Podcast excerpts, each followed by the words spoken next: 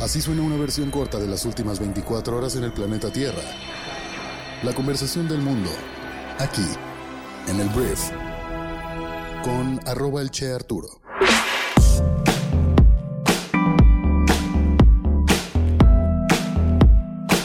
Muy buenos días, bienvenidas, bienvenidos a esto que es el brief para este miércoles 17 de mayo. Yo soy Arturo Salazar, soy tu anfitrión y uno de los fundadores de Briefy y en este podcast vamos a informarnos con las noticias que debes conocer el día de hoy para ser una persona bien informada.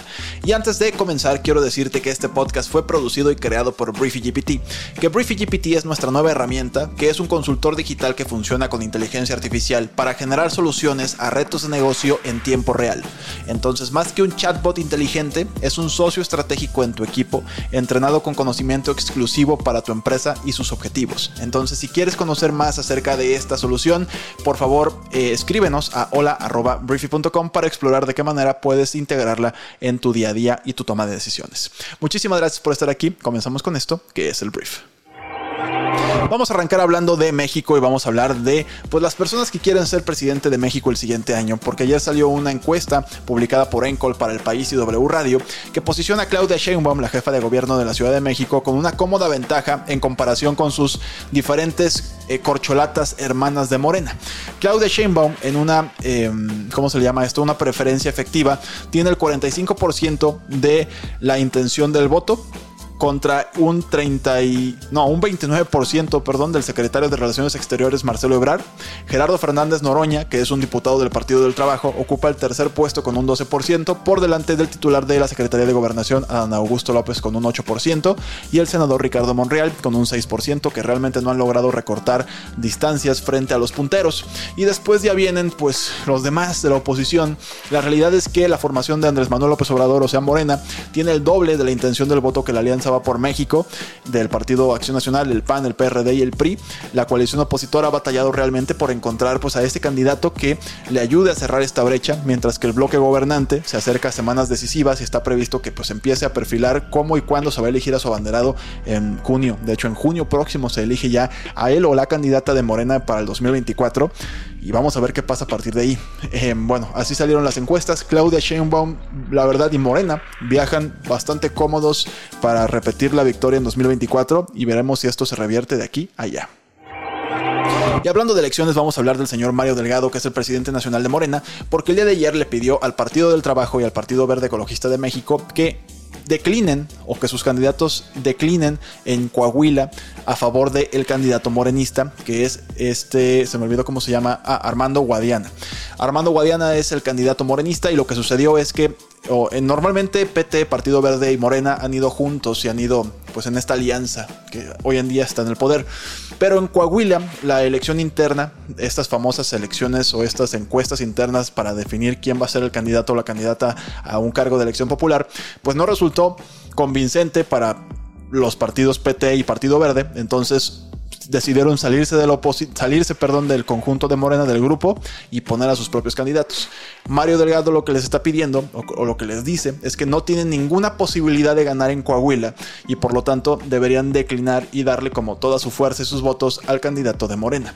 Eh, Coahuila es un partido históricamente priista, no creo que sea sencillo vencerlos a pesar de todo lo que ha ocurrido con el PRI en los últimos años y pues este Mario Delgado pues ahí pidiendo los votos y que declinen a favor de su candidato, que vamos a ver si quieren. No creo que quieran, la verdad, porque de hecho ya fue un gran paso el hecho de salirse de la alianza, pero veremos qué pasa. Ahora, vamos al siguiente tema que tiene que ver con la, el techo de la deuda de Estados Unidos. Es el techo de la deuda de Estados Unidos, que es un tema del cual hablamos el día de ayer, que básicamente significa que Estados Unidos podría quedarse sin la capacidad de pagar tanto a las personas que tienen deuda con Estados Unidos, que Estados Unidos les paga intereses, también podría dejar de pagar a los empleados del gobierno a nivel federal, y estamos hablando de miles de personas, y también podrían dejar de pagar pues algunos temas que tienen que ver incluso con los programas de salud de Estados Unidos. Entonces, ¿de qué depende esto? De que los demócratas y los republicanos, los dos partidos estadounidenses, se pongan de acuerdo en la Cámara de Representantes para aumentar el techo de la deuda, lo cual le permitiría a Estados Unidos endeudarse más y con esto pagar todo esto que te acabo de decir. Entonces ha sido bastante tensa la situación. Los republicanos han exigido que dentro, de, dentro del presupuesto perdón, de Joe Biden se eliminen ciertas cosas y se agreguen otras. Han intentado influir el gasto que está proponiendo el presidente de Estados Unidos y los demócratas con, como, como palanca, pues, como sí, como el, botín para realmente aprobar este techo de la deuda, este aumento, porque los republicanos tienen la mayoría en la Cámara de Representantes. Pero a pesar de que el día límite para tener un acuerdo es el primero de junio, ayer Kevin McCarthy, el presidente republicano de la Cámara, dijo que era posible un acuerdo para elevar precisamente este techo de la deuda para el final de la semana. Entonces esperemos que esto ocurra porque si no habrá una crisis, mucha incertidumbre en la economía mundial, algo que definitivamente no queremos una vez más tanta incertidumbre en el mundo, pero veremos si lo logran los estadounidenses. Mira, spoiler, spoiler alert, yo creo que lo van a lograr, porque es un balazo en el pie no lograrlo, entonces yo creo que al final lo van a hacer. Ahora vamos a hablar de un señor Em, llamado... Ah, no, ¿de qué estoy hablando? Ah, ya vi.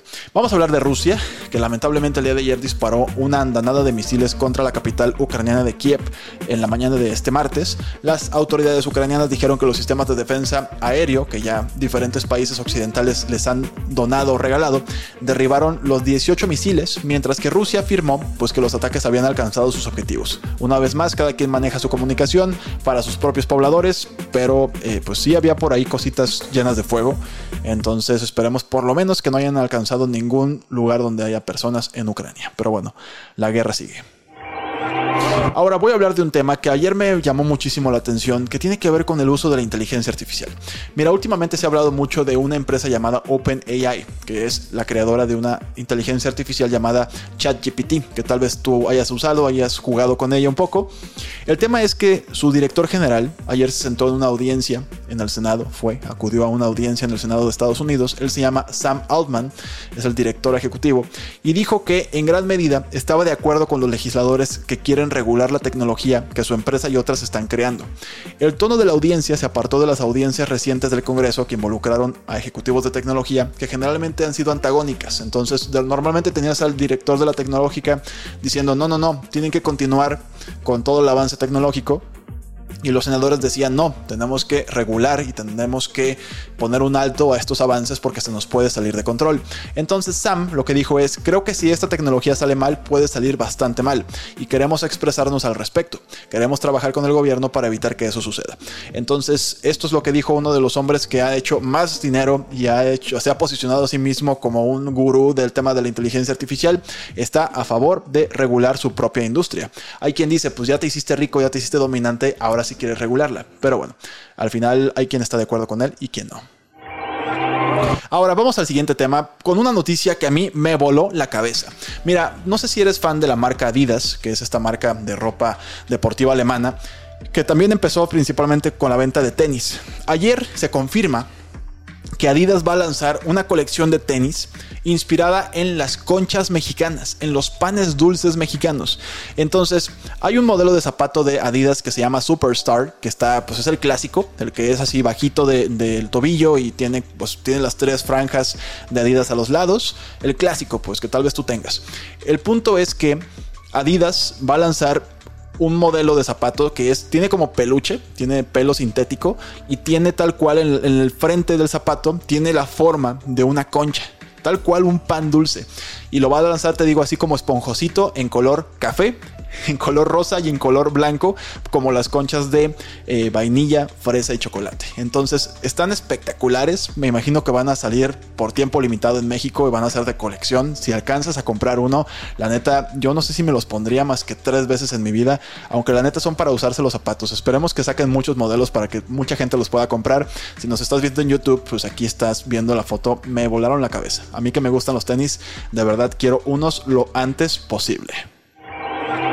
Vamos al siguiente tema. Vamos a hablar ahora de lo que viene siendo la Champions League.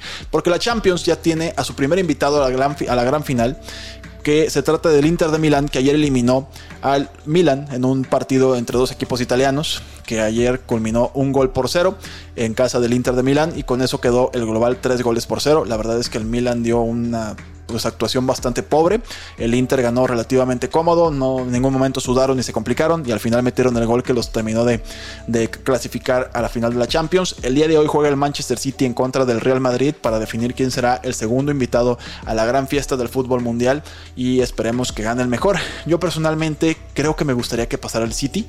No le voy a ninguno, realmente, pero como que Pep Guardiola me gustaría que ganara una Champions con el Manchester City. Pero tú tendrás probablemente, casi toda la gente que me va a escuchar, probablemente le vaya al Madrid. Hablando de fútbol, voy a hablar de la leyenda del fútbol mexicano Andrés Guardado, que ayer hizo oficial su adiós a la selección mexicana de fútbol, después de estar, me parece, cinco mundiales con, con la selección mexicana y siendo pues un referente, el capitán de la selección, un jugador que también en Europa tuvo un desempeño bastante bueno, que de hecho sigue jugando, pues seguirá jugando, solamente se retira de la selección mexicana, pues confirmó ya después de 180 partidos jugados con la eh, bandera tricolor, pues que ya se retira de la selección, tuvo 28 goles desde el año 2005 hasta el año 2022. Entonces, en un mensaje que publicó en redes sociales, pues le agradece a la afición, así como a sus compañeros y entrenadores que tuvo por su paso con el Tri. Entonces se va, la verdad, un grande del fútbol mexicano, de la selección mexicana, Andrés Guardado. Te decíamos lo mejor, el Principito. Vamos a hablar de Luis Miguel y de sus boletos, porque mira, hay una barbaridad, hay una euforia por ir al concierto de Luis Miguel. Tal vez tú que me estás escuchando te vale queso Luis Miguel, pero hay mucha gente que nos gusta su música y no nos da pena decirlo. Y no tiene por qué darnos pena decirlo. Entiendo que hay un estereotipo con muchos fans de Luis Miguel que son como super mis reyes y todo, pero la neta es que es un gran intérprete. El tema es que Ayer y antier ya empezaron la venta de boletos, preventas VIP, preventas oficiales de boletos. Fue una locura, fue un desastre. El, sitio web se cayó eh, y luego la gente que había estado, había 80 mil personas formadas para comprar un boleto en algunos sitios, en algunas eh, más bien ubicaciones y se cayó la página y hay quien alcanzó y hay quien no compró. Mira, nada más te pido que tengas mucho cuidado con la reventa. Ya se está publicando por diferentes autoridades oficiales que está habiendo boletos que son falsos. Ya nos aprendimos este desmadre con los boletos de Bad Bunny en Ciudad de México hace algunos meses. Ten mucho cuidado con los boletos si vas a comprar en reventa, porque estoy seguro que no te van a salir baratos. Pero bueno, las personas que tienen la fortuna de ir a un concierto de Luis Miguel, yo sí creo que es un concierto que vale la pena ir, que vale la pena pagar. Y la neta, a pesar de que los VIP estaban como en 10 mil pesos, pues había boletos más asequibles que yo creo que vale la pena por un artista como lo es Luis Miguel. Que sí, ya están caros todos los boletos de todos los conciertos, sí, también eso es verdad.